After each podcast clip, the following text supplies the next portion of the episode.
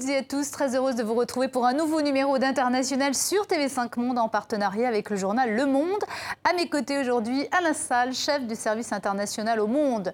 Notre invité a parlé avec les plus grands de ce monde, Vladimir Poutine, le président russe, ou encore son homologue chinois Xi Jinping, pour ne citer que, faisait partie de son quotidien, puisqu'elle a été la première femme française ambassadeur en Chine, en Russie et au Royaume-Uni, euh, trois des plus grosses ambassades de France.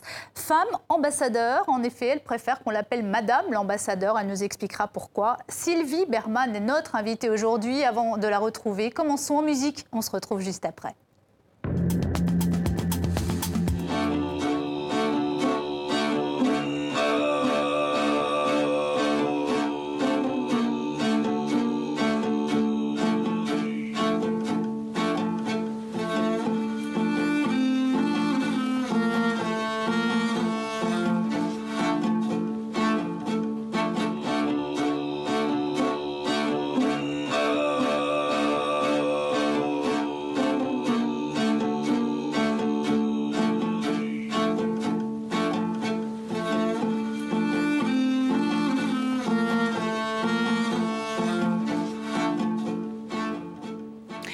Sylvie Berman, bonjour, Madame l'ambassadeur. Euh, merci d'avoir accepté notre invitation. Alain Salle, bonjour à vous également.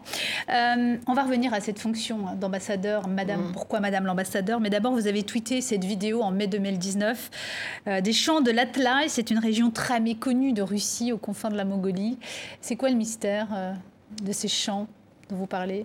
Ah, euh, c'est, des chants qui sont un peu euh, mythiques, euh, c'est des chants traditionnels. Et l'Altaï est une région magnifique du sud de la Sibérie, qui est une région de passage aussi, parce que c'était la route, les routes de la soie ont passé également par là. Mais c'est encore assez méconnu, assez sauvage pour la nature en tout cas.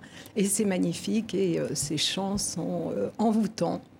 Alors, j'ai dit Madame l'ambassadeur. Alors, déjà parce que vous avez accédé à la dignité d'État d'ambassadrice de France. C'est mhm. ainsi, en tout cas, que c'est écrit euh, au journal officiel.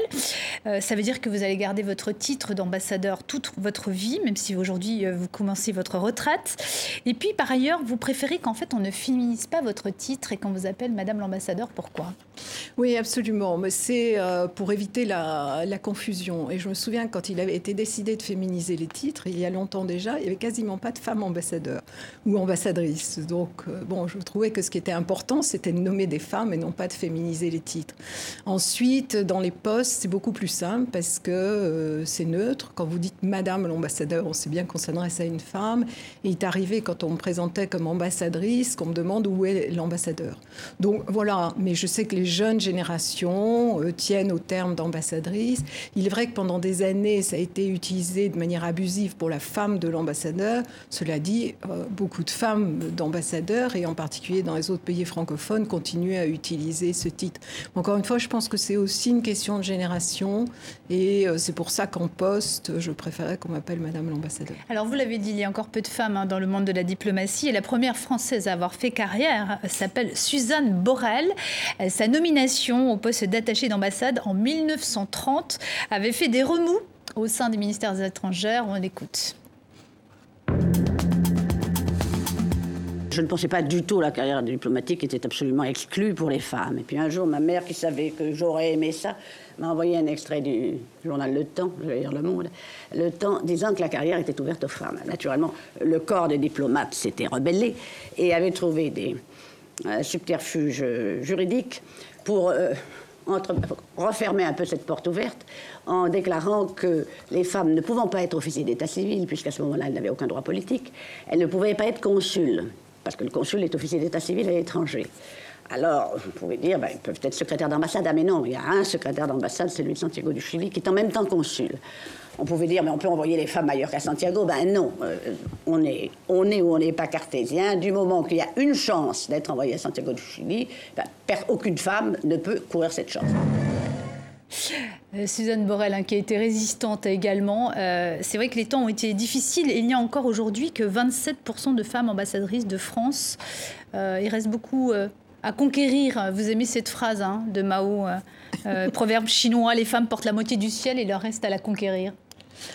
Oui, absolument. D'abord, euh, Suzanne Borel est une femme exceptionnelle euh, et euh, nous avons toutes beaucoup d'admiration pour elle. Elle avait dit d'ailleurs que on lui avait dit vous avez réussi le concours, il reste pour vous à réussir à vous faire accepter, ce qui est très vrai. Ça n'a pas été si facile d'ailleurs pour, pour elle ensuite.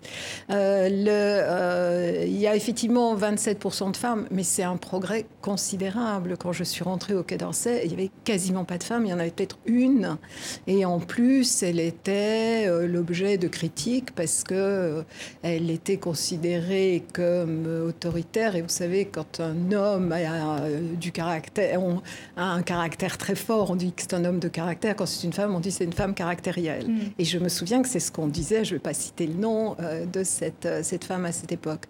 les choses ont mis longtemps à évoluer. Moi, je considère que j'ai fait une carrière normal, mais qui est parcours du combattant. Hein. Moi, j'ai commencé euh, comme vice-consul à Hong Kong, j'ai été deuxième secrétaire, puis premier, puis deuxième conseiller, euh, en poste à l'administration centrale de, euh, de la même manière.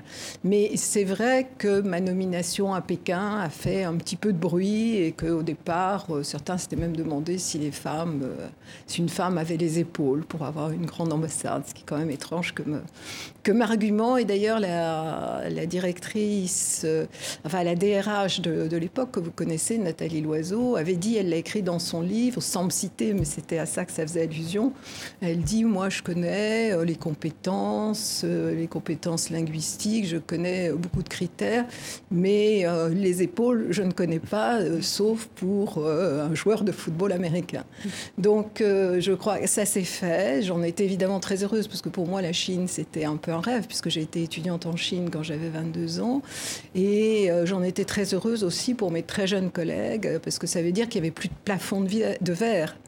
Et qu'elles pourraient accéder à n'importe quel poste. Et aujourd'hui, euh, euh, vous avez quatre femmes dans des postes importants du, euh, du G20, bon, à Berlin, à Londres, également au Canada et très bientôt au Brésil. Et puis il y a eu d'autres postes occupés par des femmes. Donc je pense qu'il y a aujourd'hui une politique plus volontariste et qu'on ne peut plus tenir effectivement les propos misogynes qu'on tenait quand moi je suis entrée au Quai d'Orsay. Récemment, le, Quai d'Orsay a été condamné à une amende parce qu'il ne respectait pas la loi Sauvadet qui fixait des quotas minimums de femmes à des postes. Alors, est-ce qu'il faut beaucoup d'amendes pour y arriver? Est-ce que c'est la bonne méthode, hein, d'après vous? Euh, c'est vrai que je crois que ça a été une consolidation sur deux années, donc effectivement l'amende paraît plus, euh, plus importante. Euh, c'est important. Moi j'étais, quand j'étais jeune, complètement contre toute forme de quota ou de mesures en faveur des, des, femmes. Je pensais qu'elles s'imposeraient par leurs leur compétences. Je crois qu'aujourd'hui, s'il n'y a pas de coup de pouce, ça n'arrive pas. Alors il y a la loi Sauvadet qui est effectivement un progrès. Je crois que le problème de la loi Sauvadet en même temps, c'est qu'elle euh, s'adresse aux primo-partants. C'est-à-dire qu'on ne compte les femmes que quand elles sont nommées une première fois dans un poste, et non pas, euh, d'une certaine manière, le stock de femmes déjà existantes. Et je trouve que c'est mieux d'avoir une photographie, euh, non seulement du nombre de femmes qui ont des postes, parce qu'avant, euh, on en nommait dans les petits postes et ça faisait du chiffre. Aujourd'hui, on les nomme dans, dans des grands postes. Et je trouve que c'est ça qui est le plus important, parce que vous avez quand même un problème de vivier. C'est-à-dire qu'effectivement, pour promouvoir des femmes à des premiers postes et euh, il faut qu'elle euh, elle soit représentée dans, euh, dans, dans, les rangs un peu et dans effectivement l'administration avant. Donc c'est ça qu'il faut favoriser également, mais sans injustice bien sûr, parce que ça doit être, encore une fois, je pense le critère principal est celui de la compétence. Mais les choses évoluent franchement et à la fois le gouvernement et nos ministres. Euh, ça a été vrai même de ceux qui n'étaient pas spécialement féministes. Euh, ils savaient que c'était des gestes qu'ils devaient faire, mais je crois qu'aujourd'hui, euh, bon, en plus avec Jean-Yves Le Drian, ce n'est pas un problème. Sylvie Berman, vous avez commencé à retracer à grands traits quelques dates, grandes dates de votre carrière, mais justement, on va revenir sur votre parcours avec Florent Krebseg et Séverine André.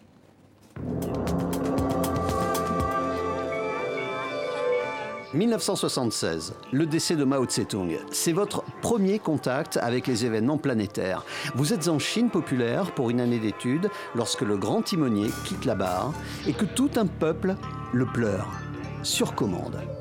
Après un passage à Hong Kong, Pékin et Paris, direction Moscou en 1986, au moment même où un certain Mikhail Gorbatchev commence à enterrer la doctrine Brejnev au profit de la perestroïka. Vous êtes conseillère à l'ambassade de France en Union soviétique et donc au premier rang pour assister au début de la fin, la chute du communisme en Europe de l'Est. Nouveau poste à l'ONU, après New York un passage à Paris, puis l'Europe à Bruxelles. Et en 2011, le retour en Chine. Vous êtes nommé ambassadeur de France. Dans les pas de Nicolas Sarkozy, vous saluez le président Hu Jintao. Et toujours aux avant-postes, vous assistez à l'arrivée au pouvoir de Xi Jinping. Changement de ton, ou plutôt retour d'une doxa que les plus optimistes pensaient en voie de déclin. La mise en avant de la toute-puissance du Parti communiste et de ses outils de répression. En 2014, destination suivante, Londres. Lorsque vous arrivez sur place, a priori, pas de révolution à l'horizon. Si ce n'est un référendum sur l'indépendance de l'Écosse dont la réponse est non. Pas grand-chose donc. Pour une fois, vous serez tranquille.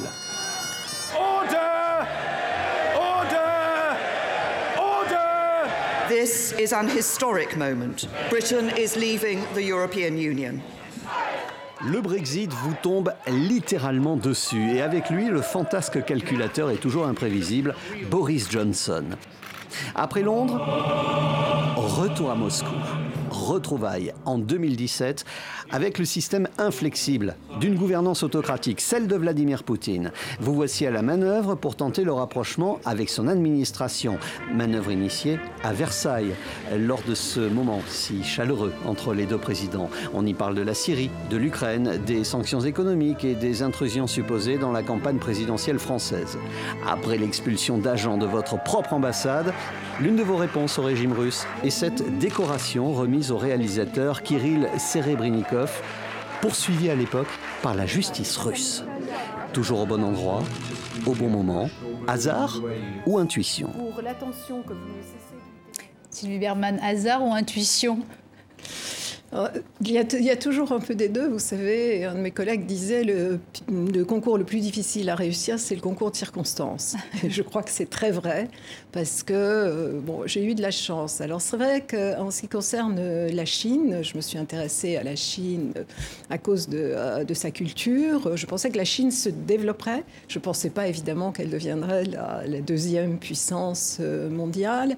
Mais à l'époque, j'avais un fort intérêt pour ce pays. Je me souviens que quand j'ai demandé une suspension d'études à Sciences Po pour faire des études, on m'a dit vous allez perdre votre temps, ce pays n'a pas d'avenir, et que par la suite on considérait que le choix de cette carrière, euh, euh, bon à Hong Kong d'abord, Pékin ensuite, est quelque chose d'assez exotique. Et je me souviens même que quand j'étais à Moscou à l'époque de la perestroïka, le fait que je m'intéresse à la Chine euh, paraissait totalement surprenant. Donc je pense que euh, là, effectivement, sur la Chine, euh, il y a eu euh, bon, un, choix. Les autres pays, bah, je m'intéressais, ayant été en Chine, je me suis intéressée à la Russie, qui était le grand pays voisin, l'Union soviétique, pardon, à l'époque. C'est une culture extraordinaire. Également, voilà, les Nations Unies, l'Union européenne, parce que j'aime les relations internationales. Comme je me suis occupée de la conférence de paix sur le Cambodge, j'étais très attirée par la négociation internationale et la recherche de la paix dans un contexte de guerre et pour citer Tolstoï. Et d'ailleurs, pour ceux qui voudraient euh, en savoir un peu plus, vous avez publié un ouvrage, hein, La Chine en eau profonde. Euh, voilà, donc... Pour rester sur votre carrière, au fond, votre meilleur souvenir et le, ou le plus mauvais, c'est quoi? Hmm. Le, le, meilleur souvenir, c'est très difficile parce que j'en ai eu beaucoup. Je trouve que c est, c est, c est, cette carrière est une vocation. Je trouve que tout a été euh, passionnant. Donc, euh, l'aboutissement de, la paix euh, au Cambodge est un grand souvenir. Le, mon arrivée en Chine aussi, puisque c'était, ça correspondait à une forme d'accomplissement après ma carrière. Euh, la remise des lettres de créance à la reine également, à Londres, c'est un moment unique dans l'histoire parce que c'est quelqu'un qui incarne euh, l'histoire de ces 60 dernières années et qui a une très forte présence, un fort, un fort charisme. Donc, ce sont des, des moments importants. Bon, les réussites avec les visites présidentielles également. Plus mauvais souvenir, disons que j'en ai deux. C'est les attentats à Londres où il y a eu des victimes françaises et également le jour où vous êtes convoqué au MID à Moscou pour, voir, pour vous voir signifier l'expulsion de quatre de vos mm. proches collaborateurs. Donc ça fait partie euh, effectivement des, plus mauvais souvenirs. Mais c'est plus difficile de citer les bons parce que mm. franchement j'ai été très heureuse dans cette carrière. Est-ce que vous avez réussi parfois à tisser euh, des liens un peu plus privés avec euh, finalement les grands de ce monde? Est-ce qu'aujourd'hui vous gardez des contacts avec certains? Alors, les, ça dépend. Vous avez euh, cité dans le reportage les grands de ce monde en, citant Poutine et Xi Jinping. Donc évidemment, non, pas, pas avec eux, mais avec des Chinois, avec des Russes, avec des Britanniques, bien entendu. On va justement revenir à l'actualité de ces derniers jours. À Hong Kong, euh, une nouvelle loi dite de sécurité nationale a été adoptée le 1er juin dernier. C'était le jour anniversaire de la rétrocession de l'ancienne colonie britannique à la Chine. Une loi qui restreint les libertés démocratiques et qui a entraîné des manifestations. Des centaines de personnes ont été arrêtées. Les explications de Karine Henry. C'est le 23e anniversaire de la rétrocession de la ville à la Chine. Et traditionnellement, les Hongkongais manifestent mais pour la première fois en 17 ans, ce rassemblement a été interdit par les autorités. La police fait usage de canons à eau et de gaz poivré. Près de 200 personnes ont été arrêtées, 7 au nom de la nouvelle loi. Hong Kong serait-elle désormais une ville chinoise comme une autre? Son régime d'autonomie se serait-il envolé? Quand ils disent le jour c'est la nuit et l'obscurité c'est la lumière, on ne peut pas argumenter parce que c'est la loi. Mais ce n'est pas l'état de droit. Ce n'est même pas l'état de droit par la loi. Il s'agit d'une règle par décret, parce que tout dépend de leur interprétation. Pendant ce temps, champagne à la main, la chef de l'exécutif de Hong Kong assiste aux festivités de ce 23e anniversaire. Dans son discours, Kerry Lam fait l'éloge de cette nouvelle loi controversée, cette loi qui, selon elle, doit assurer la stabilité et mettre fin au vandalisme à Hong Kong. La loi sur la sécurité nationale est un point d'inflexion pour Hong Kong entre le chaos et la bonne gouvernance. 27 pays des Nations Unies, dont la France, le Royaume-Uni et le Japon, ont condamné cette nouvelle loi. Les États-Unis ont menacé la Chine de représailles. Sylvie Berman, euh, après les manifestations euh, qui demandaient plus de démocratie l'an passé à Hong Kong, hein, qui ont commencé l'an passé, on s'attendait à voir les chars euh, chinois débarquer, passer sur Hong Kong. Finalement, c'est les chars juridiques qui sont passés. Est-ce que l'exception démocratique hongkongaise est terminée?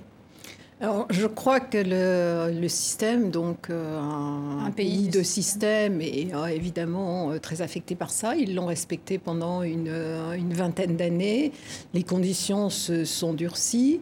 en même temps, quand vous voyez des manifestations de rue avec certaines manifestations violentes, je crois que ce qui se passe à Pékin, dans la tête des dirigeants, c'est pas uniquement Hong Kong, c'est le risque de, de, contagion euh, en Chine et ils ne peuvent pas tolérer que ce soit la, rue qui euh, dicte, euh, dicte la loi. Donc ils ont recouru à cette mesure effectivement juridique qui, qui met fin réellement aux, libertés à Hong Kong, puisque c'est une loi sur la sécurité nationale et qui leur permet d'arrêter, de condamner euh, des, citoyens de, Hong Kong. évidemment, c'est très malheureux pour cette jeunesse qui, en plus, n'a rien connu d'autre. C'est-à-dire, elle a connu ces 20 dernières années de relative liberté. Elle n'a pas connu la colonie britannique, la, période où c'était une colonie britannique. Elle n'a pas connu la férule de Pékin.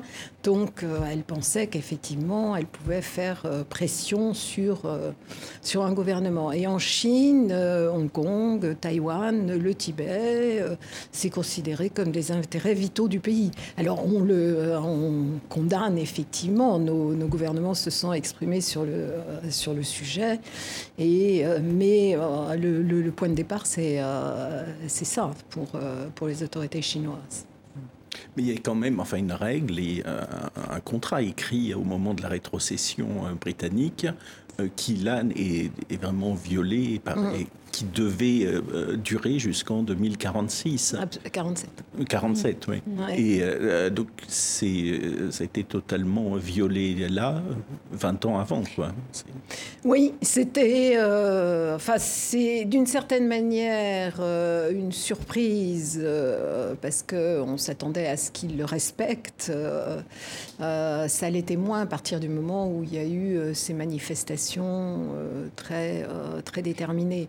Euh, mais il n'empêche effectivement qu'il ne respecte pas cet accord, tout en disant qu'ils sont pas liés par cet accord. Je ne sais par par quel euh, par quel argument juridique. C'est un peut- véritable problème. Est-ce qu'on peut dire que Pékin lance un défi euh, au monde occidental et est-ce que les Occidentaux n'ont pas été parfois trop naïfs? Est-ce qu'on n'est pas trop naïf à l'égard de la Chine? Alors, être naïf, je ne sais pas. En tout cas, la Chine, ce qu'elle voit, c'est aussi les rapports de force. Ce qu'elle constate aujourd'hui, c'est les démocraties sont affaiblies.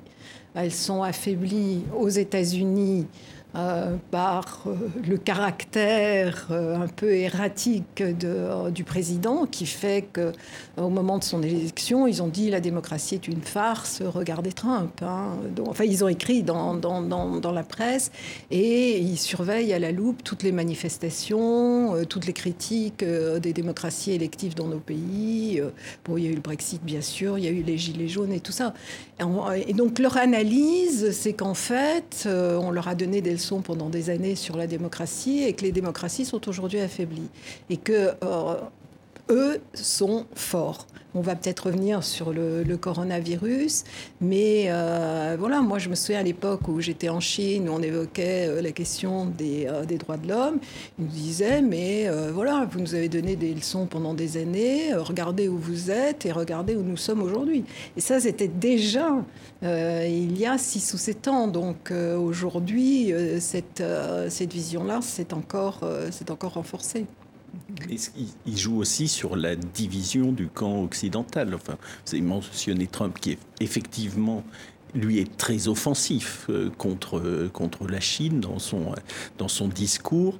Du coup, l'Union européenne est dans- essaie de jouer une position un peu intermédiaire avec des, des- des gouvernements qui sont assez qui, qui ont des intérêts commerciaux plus importants que d'autres avec la Chine. Quelle Alors, place peut oui. avoir vraiment l'Europe dans ce dispositif Alors, le- si on prend Donald Trump, il est à la fois très agressif avec la Chine, il a lancé une guerre commerciale, une guerre technologique. Là, effectivement, il est très ferme sur, euh, sur Hong Kong, mais la plupart du temps, la question des droits de l'homme ne l'intéresse pas du tout. Oui. Et donc, il est moins, euh, il intervient moins sur ces questions-là que ne le faisaient les, les démocrates euh, auparavant. D'ailleurs, je pense que les Chinois préfèrent la réélection de, de Trump pour, pour différentes raisons.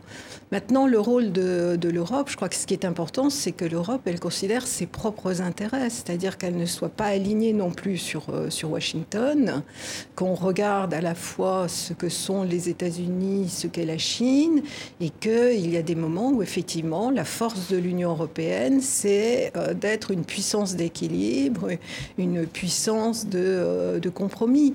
Elle l'a fait à l'Assemblée de, de l'OMS. Euh, là, bon, on parlera peut-être de, l'Europe après, parce que Ouais. et ce qui est important pour que l'Europe soit forte, c'est qu'elle soit bien sûr unie, mais le point de départ, c'est qu'elle soit forte économiquement, Mm. c'est-à-dire qu'elle euh, représente euh, une véritable puissance et qu'elle ait une autonomie. Et par exemple, il n'y a pas que la guerre et la paix aujourd'hui, il y a euh, des enjeux globaux euh, comme le réchauffement climatique, et bien évidemment, c'est avec la Chine qui avait déjà joué un rôle pendant la, la COP 21 que nous pourrons avoir des accords. Donc l'intérêt n'est pas non plus de nous opposer systématiquement la Chine en euh, soutenant les, euh, les États-Unis. Est-ce que selon vous, l'avenir de Hong Kong, qui est quand même l'une des plus grandes places financières au monde, est menacé en tant que place financière?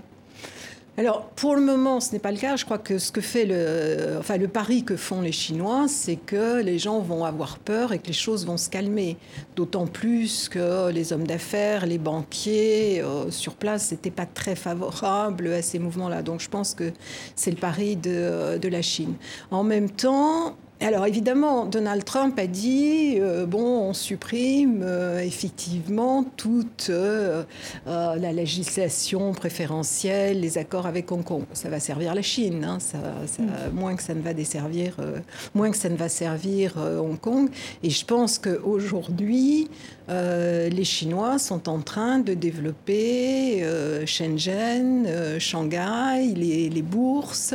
Il y a des zones économiques spéciales malgré tout. Donc euh, Hong Kong euh, reste utile pour le moment, peut-être moins qu'avant. Alors évidemment, la principale utilité de Hong Kong, c'était son système, enfin, et ça le reste peut-être, je ne sais pas, on verra, le système euh, législatif inspiré de, du Royaume-Uni. D'ailleurs, les, juges de la Cour suprême de Hong Kong sont les juges de la Cour suprême à Londres. Mm. J'avais eu l'occasion de les rencontrer. Alors la Chine qui étend sa mainmise, hein, on l'a vu sur Hong Kong, mais qui réprime aussi certaines de ses minorités comme les Tibétains ou les Ouïghours euh, de confession musulmane. Les Ouïghours du Xinjiang sont accusés de terrorisme et de séparatisme par Pékin. Un million d'entre eux seraient détenus dans des camps, des centres de formation selon le pouvoir chinois. On regarde tout de suite un extrait du magazine Enquête de Radio-Canada. Une fois arrêtés, les Ouïghours sont envoyés dans des camps d'internement pour les reprogrammer. Ils doivent abandonner leurs pratiques religieuses et effectuer des travaux manuels. Selon l'ONU, plus d'un million d'entre eux ont été internés. C'est plus de 10 de leur population. La Chine nie catégoriquement mener une campagne de répression contre les membres de cette minorité ethnique. There's uh, uh, what we call vocational education and training centers. They are there for the prevention of a terrorist. Mais les documents secrets obtenus par le Consortium international des journalistes d'enquête confirment qu'il s'agit bel et bien de camps de détention extrajudiciaires. Sylvie Berman, vous aviez des informations quand vous étiez en poste entre 2011 et 2014 de ces camps euh? Vous avez pu en parler un jour avec les autorités je crois que les camps ont commencé euh, beaucoup plus tard. Euh, euh, mais je connaissais à l'époque, et on le recevait à l'ambassade au titre des personnalités civiles, Ilham Torti, qui était un Ouïghour modéré et qui effectivement a été arrêté du, jour au lendemain.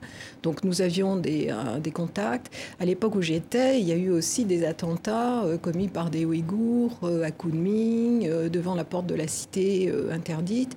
Et c'est ça qui a euh, effectivement fourni un prétexte par la suite pour condamner, enfin pour euh, euh, lancer des, enfin des, des, des, mesures contre les terroristes, vraies ou supposées. Je, pense qu'il y en a, parce qu'il y en a qui étaient chez Daesh, hein, c'est une réalité, mais qu'évidemment la majorité de la population souhaite simplement qu'on respecte leurs traditions, musulmanes en particulier, mais, mais pas seulement ils ont un autre mode de vie. J'ai eu l'occasion d'aller plusieurs fois dans le, le Xinjiang et cette euh, situation est très triste. Et bien évidemment, ce, type de camp est, euh, très, euh, est très choquant. Je pense ensuite que c'est une manière aussi. Enfin, la réalité, c'est que ça va aliéner tous tous les Ouïghours, pas seulement ceux qui ont été mis dans les camps, ceux qui ont de la famille. Et c'est c'est vraiment la méthode la plus mm. violente qui,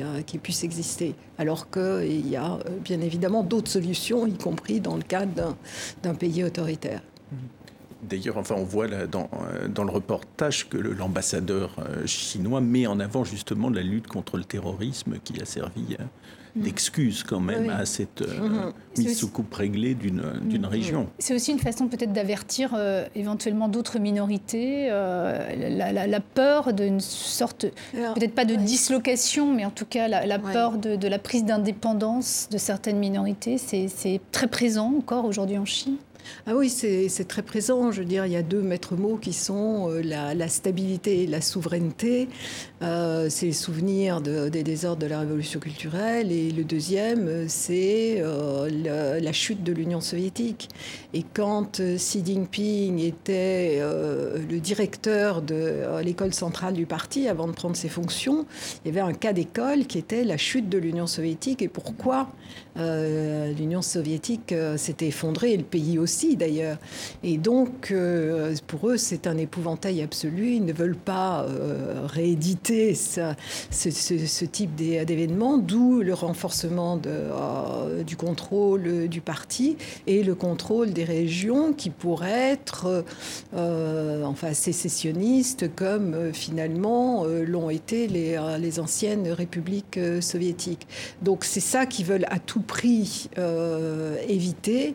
Alors est-ce que c'est la bonne manière Évidemment, on peut se poser la question. Le Tibet est un peu plus calme en ce moment qu'il ne, qu'il ne l'a été, mais euh, c'est sûr que euh, c'est, c'est inspiré par, par ces, craintes très fortes. Et que peut faire la communauté internationale face à, dans le cas des, des, Ouïghours, on a entendu comme quelques déclarations de, de, de, de l'ONU, mais euh, sont-elles vraiment à la hauteur en raison du poids qu'occupe la Chine dans l'ONU aujourd'hui? Alors, c'est tout le problème des, des condamnations, c'est-à-dire euh, quel, euh, quel, poids ont-elles ensuite? D'autre part, sur la question des, des Ouïghours, les, les Chinois ont réussi à obtenir le soutien de pays musulmans. Euh, compte tenu euh, effectivement de leur investissement dans les différents pays et euh, d'une politique en fait qui fait qu'ils ont ensuite des, soutiens à leurs candidats, des soutiens à leur politique et voilà. Donc nous on est confrontés à ça. Donc on peut faire des déclarations dans le cadre de l'Union européenne ou dans un cadre français. On peut condamner, on peut déplorer bien entendu. Ce qu'on a fait et avec raison. Mm. Maintenant, euh, quel est l'effet quand vous avez un pays qui euh, est, euh, a le sentiment d'être plus fort et qui joue un rôle très important dans l'économie mondiale? Mm. C'est quand même, ça a été le moteur de, de l'économie mondiale. Alors, des sénateurs belges ont demandé l'ouverture d'une enquête aux Nations Unies sur un possible trafic d'organes, justement, qui serait prélevé sur ces prisonniers ouïghours. Est-ce qu'elle a des chances d'aboutir, cette demande, sachant qu'en fait, la Chine est quand même membre permanent du Conseil de sécurité et aussi l'une des plus grosses contributrice à, l'ONU hmm. Non, je, enfin, je, ils sont très. Euh, hmm. Normalement, la plupart des pays doivent s'engager à recevoir euh, des enquêtes. Les représentants euh, spéciaux des Nations Unies, la plupart du temps, effectivement, ils ne le font pas. Donc là-dessus, moi, je ne sais pas s'il y a ou non trafic d'organes. Ça a été dit très souvent. Ça a été dit dans le cas du Falun Gong, par exemple. Mais euh, en tout cas, moi, j'ai pas d'éléments. Euh. Hmm. On va continuer à parler de la Chine, mais cette fois, bien sûr, à propos de la pandémie de Covid-19. C'est de Wuhan en Chine euh, qui est partie cette épidémie. Il y a eu beaucoup de critiques contre Pékin et aussi contre l'OMS. Il y a ceux qui estiment que le pouvoir chinois a masqué euh, certaines informations à l'Organisation mondiale de la santé et ceux qui estiment euh, au contraire que l'OMS s'est montrée beaucoup trop conciliante à l'égard du pouvoir chinois. Avant d'en parler avec vous, on regarde tout de suite un extrait du documentaire de Pierre Aski intitulé Chine-USA, la bataille de l'OMS. On se retrouve juste après. Le 27 janvier, les rues de la capitale chinoise sont désertes. Le directeur général de l'OMS est reçu en grande pompe par le président chinois. Les deux hommes considèrent que la situation est sous contrôle.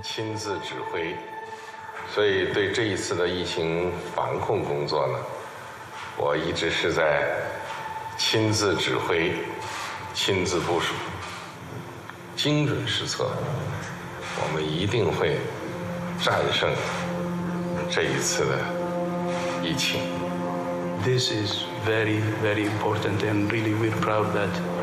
And the other important element um, is the political commitment and your personal leadership, which we have been following. Sylvie Berman, quand on entend euh, le directeur de l'OMS qui salue la position de leader de Xi Jinping, est-ce qu'on se dit que ça peut pas paraître un peu étonnant quand même? Euh, vous parliez du poids euh, de la Chine euh, aux Nations Unies, parce que c'est aujourd'hui le, deuxième contributeur, pas d'ailleurs à, l'OMS, mais un, secrétaire général des Nations Unies tient compte de ses principaux actionnaires, qui sont les membres permanents du Conseil de sécurité. Donc c'est un petit peu pareil à, à l'OMS. En plus, c'est un pays qui était très proche de la Chine. c'est pas la Chine qui a fait élire le le, Tedros, docteur. Tedros. Mhm, C'est en fait, euh, c'était le groupe africain. Et bien évidemment, la Chine, qui est proche de l'Afrique, euh, l'a soutenu et a des relations très particulières avec, euh, Son pays d'origine, avec euh, l'Éthiopie. Ensuite, le problème euh, des, euh, des organisations, euh, enfin des agences euh, spécialisées des Nations Unies, c'est qu'elles n'ont plus de financement régulier. C'est-à-dire qu'avant, elles avaient un financement sur base de contributions obligatoires. Euh, Aujourd'hui, c'est plus que de 20%. Et donc, c'est 80% des contributions qui sont décidées soit par les États, soit par des euh, organisations ou des fonds, puisque c'est le fonds Bill et Melinda Gates qui est le deuxième euh, euh, contributeur. Et ils flèchent leurs leurs dons. Et là, dans le cas présent, ça allait à la poliomélite, qui n'était peut-être pas la priorité aujourd'hui dans le monde. Donc, ça l'a été. Hmm. Ça l'a été, mais ça. ne- Mais alors, moins. voilà. Enfin, Mm. cela dit, le, le fonds euh, Gates a, a donné de l'argent. Xi Jinping, au moment où les États-Unis euh, décidaient à la fois de couper les fonds à l'organisation en pleine pandémie et de se retirer, euh, a, euh, a décidé d'ajouter 2 milliards. Donc, il joue quand même euh, les organisations internationales et le multilatéralisme quand euh, euh, Trump ne le fait pas. Et de toute façon, l'OMS aura, euh, aura besoin de, euh, de la Chine. Mais pendant très longtemps, c'est les Américains qui dictaient leurs lois euh, à toutes les, les organisations des Nations Unies. Et ça, ça ne nous choquait pas à ce moment-là. Ça ne veut pas dire que c'est une situation idéale. C'est pas ce C'est que je veux vraiment dire. comparable. Ah, écoutez, quand euh, les, euh, c'était euh, à l'époque de Bush, je me souviens, il retirait tout financement des organisations qui traitaient de euh, la santé reproductive ou euh, sur, sur des sujets qui sont des sujets de société très importants. Euh, je pense que ça Oui. pose problème C'est également. toujours le cas, d'ailleurs. Et c'est toujours le cas. Encore une fois, c'est pas pour euh, comparer, mais la tendance des pays qui ont le pouvoir, c'est un peu euh, d'imposer leur ligne. Et c'est vrai que les Chinois veulent pas de contrôle euh, chez eux. Donc, euh, Mais quand on regarde SRAS, grippe aviaire, H5N1, j'en oublie certainement, excepté Ebola, euh, la quasi-totalité des épidémies de ces 20 dernières années viennent de Chine. Comment vous l'expliquez? Parce que la Chine a aussi un côté très, euh, très archaïque. Euh, Ce qui s'est passé euh, à Wuhan, bon, avec ces marchés, vous avez des, des animaux sauvages qui coexistent avec d'autres, où les Chinois le, euh, le consomment pour, euh, pour des raisons... Avec des faibles euh, cuissons, notamment. avec- Mm. Oui, oui, tout à fait, parce que euh, c'est censé avoir des bénéfices. Ça fait partie de la pharmacopée chinoise qui est inscrite, je crois, depuis le IVe siècle par les, les empereurs de Chine. Donc vous avez, d'ailleurs, les jeunes Chinois sont un peu furieux de ça, en disant qu'ils veulent être un pays moderne et qu'ils sont pas très contents que, euh, d'être associés à ça. Donc je pense que euh, c'est euh, euh, la raison pour laquelle les, euh, les épidémies partent de Chine. D'ailleurs, si on avait installé un laboratoire, euh, ce fameux P4 dont on a parlé avec beaucoup de rumeurs, c'est aussi parce qu'on savait que c'est euh, un foyer, effectivement, euh, d'épidémie. Donc c'est pour ça, je pense que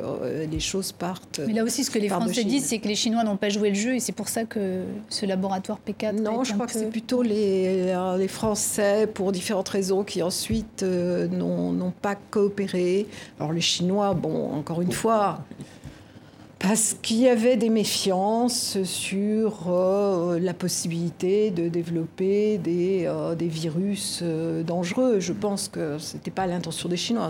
Là, pour le coup, c'était de travailler sur, sur les, maladies émergentes. Il y a eu des divergences en France, hein, parce que vous avez des décisions du président de la République, du Premier ministre. Au moment de l'inauguration, le Premier ministre était présent, et puis vous aviez des réactions d'autres administrations. Donc euh, je ne suis pas sûre que euh, la Chine soit responsable à 100% de, l'absence de, coopération dans euh, ce laboratoire.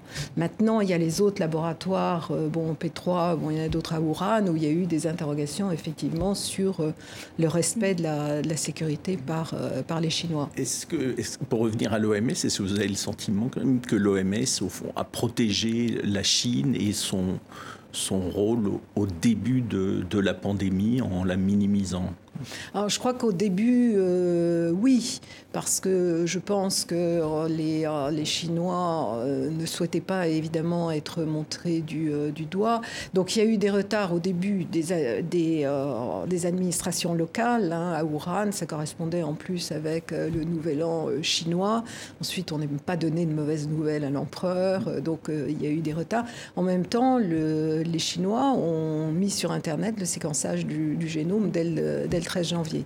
Mais il y a eu un retard euh, effectivement évident, c'est difficile de, le chiffrer, combien de jours ou euh, éventuellement de semaines. Et comme, encore une fois, l'OMS a besoin de la Chine, si la Chine lui demande de ne pas annoncer tout de suite, je pense qu'effectivement, il, s'est rendu à ses raisons. Je pense aussi, parce que euh, Xi Jinping avait dit à un moment que ils avaient été très critiqués pour le confinement total à Wuhan, disant que c'était des méthodes de euh, pays totalitaires. Il avait dit, mais c'est pour protéger notre population et la population mondiale. Donc je pense qu'à un moment, il pensait pouvoir arrêter euh, l'épidémie euh, à Wuhan. Alors cette épidémie, elle sévit partout dans le monde, mais aussi en Russie. Euh, vous avez représenté la France également, à la Russie où justement euh, cette épidémie n'a pas empêché la tenue d'un référendum qui va permettre au président russe de rempiler autant de fois qu'il le voudra jusqu'en 2036. Le oui l'a emporté euh, avec un score de près de 70% des voix. On regarde tout de suite ce sujet de la RTS signé Antoine Silecci. C'est désormais officiel, le compteur des mandats présidentiels de Vladimir Poutine est remis à zéro. S'il le souhaite, il pourra se représenter et potentiellement rester à la tête du pays jusqu'en 2036. Ce n'est pas un secret. J'ai voté pour. Ça ne veut pas forcément dire que Poutine sera encore élu, mais les gens auront l'opportunité de voter pour la personne qu'ils pensent être la bonne sans être limités par un nombre de mandats. Ils pourront donc voter pour lui. Le vote a été compliqué par la pandémie. Prévu en avril, il a été repoussé puis étalé sur plusieurs jours afin de limiter l'affluence dans les bureaux de vote. Mais outre les problèmes sanitaires, certains observateurs ainsi que des membres de l'opposition dénoncent un scrutin qui aurait été entaché par des fraudes. Le nombre de personnes qui votent depuis leur domicile n'est en général pas supérieur à 1000 dans notre district. Mais cette fois, ce nombre de votants a atteint 12 000 personnes en seulement quelques jours. Pour les autorités, aucune fraude significative n'a été enregistrée. Avec ce vote, la Russie ouvre donc la voie à une prolongation du règne de Vladimir Poutine, un homme arrivé au pouvoir il y a 20 ans et qui pourrait encore y rester 16 années de plus. Sylvie Berman, 20 années de pouvoir pour Vladimir Poutine. Il vous avait confié qu'il voulait rester davantage quand vous étiez en poste euh, je me souviens d'un politologue, peu de temps après mon arrivée, qui m'avait dit Poutine, c'est une boîte noire. C'est-à-dire que personne ne peut le décrypter, personne ne sait ce qu'il va faire.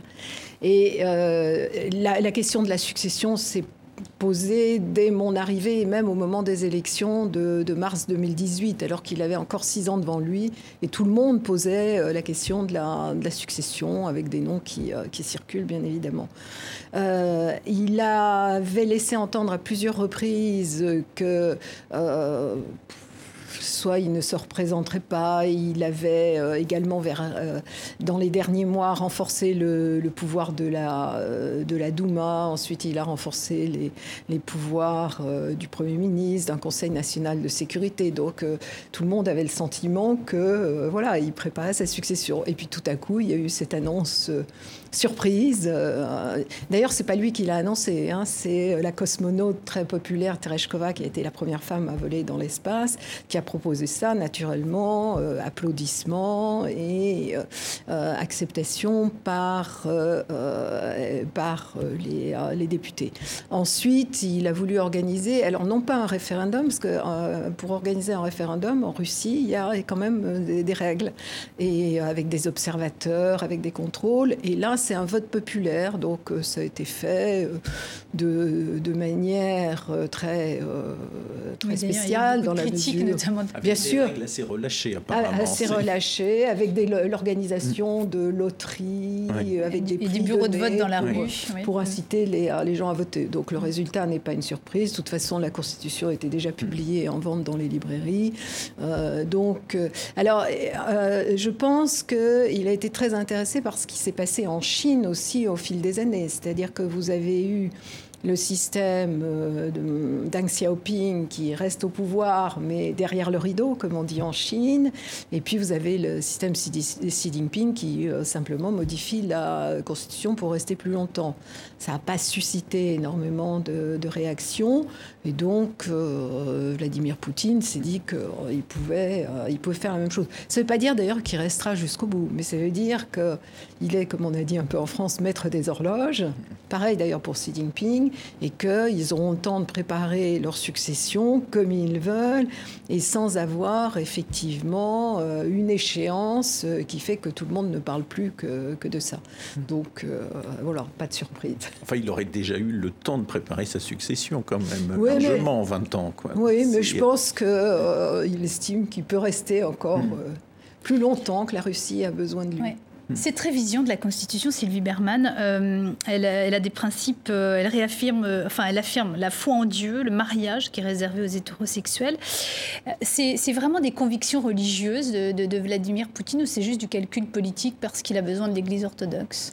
Alors, d'une part, il est extrêmement conservateur et c'est vrai que non pas l'homosexualité, mais le, le, mariage homosexuel et la possibilité d'avoir des enfants est quelque chose qui, qui le choque. Je me souviens qui disait mais ça n'arrivera euh, jamais en Russie. Et par ailleurs, vous avez euh, effectivement une église orthodoxe qui est très très puissante, même s'il n'y a pas tant de croyants que ça, mais c'est un repère dans ce pays qui euh, bon, a connu plusieurs révolutions.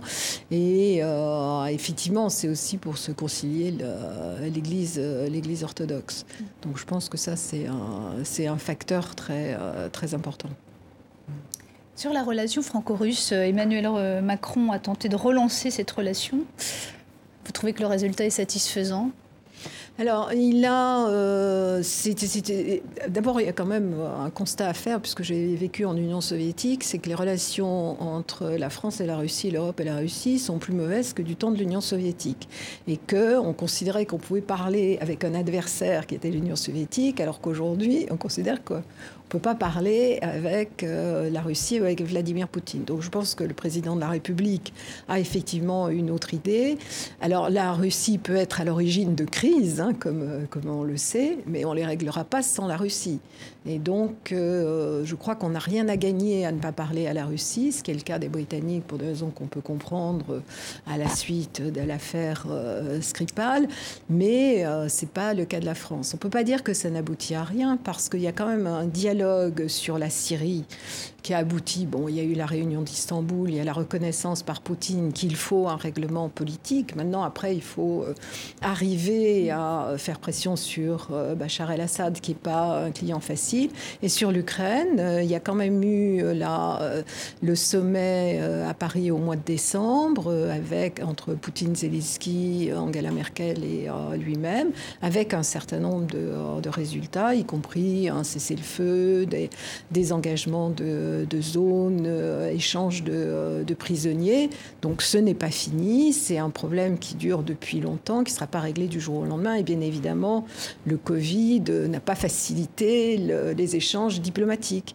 Mais je pense qu'il euh, n'abandonne pas.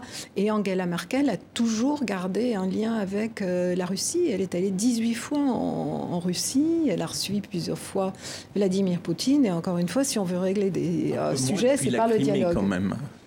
Non, elle est un peu moins, mais elle est venue. Elle est venue à elle est venue à Sochi. Il y a eu de nombreux euh, échanges téléphoniques. Elle, euh, elle est critique, mais en même temps, elle ne rompt pas le, euh, le dialogue et elle est toujours à la recherche de, de solutions. Donc euh, même l'initiative de, de, de, de, Macron euh, l'été dernier, est-ce que ça n'a pas contribué quand même à l'isoler euh, en Europe en partie? Parce qu'on a vu que ça a suscité un certain nombre de divisions et qu'il avait agi beaucoup tout seul.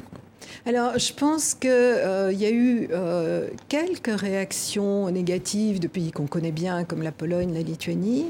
Pour les autres, il y a quand même eu euh, un intérêt. Alors, je pense qu'ils ont été mécontents parce qu'ils n'ont pas été prévenus avant, ce qu'on peut concevoir. Mais en revanche, euh, moi, j'ai eu plusieurs discussions avec euh, mes homologues européens et le représentant de l'Union européenne.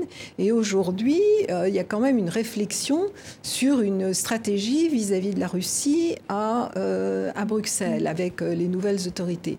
Et l'idée, encore une fois, c'est pas, on emploie souvent le terme de naïf, c'est pas euh, euh, de, la naïveté, c'est simplement du, euh, réalisme. Si on négocie, si on négocie des paix, c'est pas avec des affinitaires, c'est avec soit, soit des adversaires, soit des pays militairement impliqués. On parlait tout à l'heure de la guerre en, Syrie, mais aussi en Libye, où la tension justement est, montée à un très haut niveau entre la Turquie et la France, qui s'accusent mutuellement est-ce que la Turquie aujourd'hui c'est encore un allié fiable au sein de l'OTAN?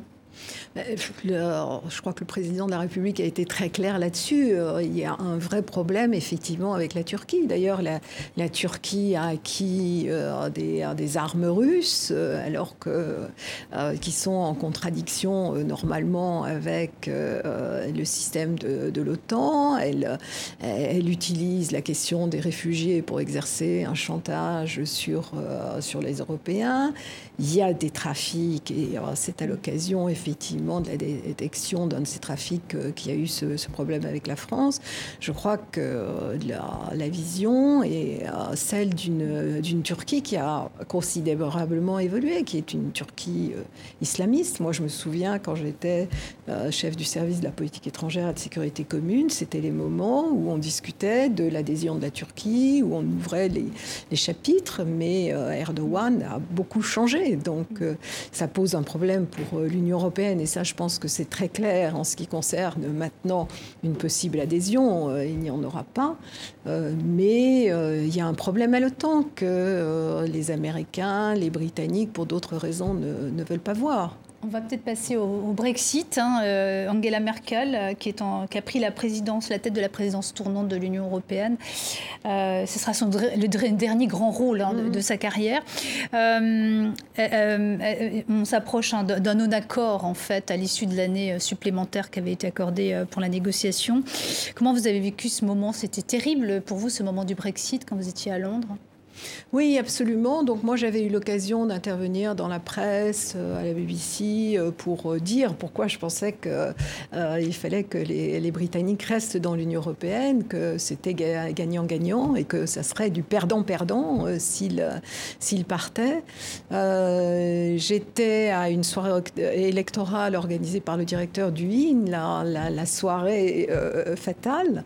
à 10 heures, il y avait encore des sondages positif. Et puis, euh, les choses se sont retournées dans la nuit. Je passais une nuit blanche et j'ai suivi tout ça. Et la raison pour laquelle. Euh, et, je pense, je fais souvent la comparaison, c'est comme la balle euh, de Match Point de Woody Allen. Ça mm. pouvait tomber d'un côté ou de l'autre. Mm.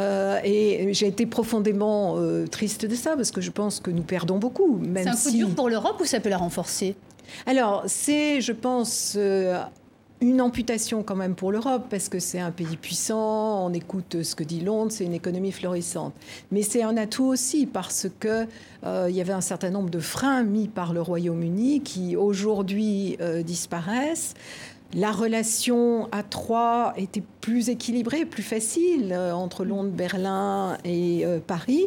Mais aujourd'hui, euh, je crois que sous l'impulsion quand même de Macron, Angela Merkel a compris que c'était très important d'avoir une Union européenne plus autonome et plus puissante et plus solidaire. Une dernière question rapidement, il nous reste une minute à la salle. Justement, ce, plan de relance européen, est-ce qu'il aurait été vraiment possible s'il n'y avait pas eu de Brexit? Ah, Je pense que les, Britanniques euh, s'y seraient probablement opposés. C'est difficile à dire parce qu'avec le Covid, on est dans une situation tellement de crise tellement particulière. Vous voyez, aujourd'hui, euh, Boris Johnson, un ultra-libéral, est en train d'avoir euh, au contraire une, politique d'infrastructure, de, relance. Donc c'est difficile de, dire ce qui aurait été le cas. Mais c'est vrai que les Britanniques étaient toujours toujours un petit peu à part sur les questions de défense, sur euh, voilà. Donc de toute façon aujourd'hui, on peut pas pleurer sur le lait renversé et donc euh, l'Union européenne doit se renforcer, s'autonomiser. Eh bien, ce sera le mot de la fin. Merci beaucoup Sylvie Berman d'avoir été l'invitée euh, d'International aujourd'hui. Merci Alain Salle d'avoir été à mes côtés. La semaine prochaine, vous retrouverez Françoise Joly pour un nouveau numéro d'International. Très bonne suite de programme sur TV5 Monde.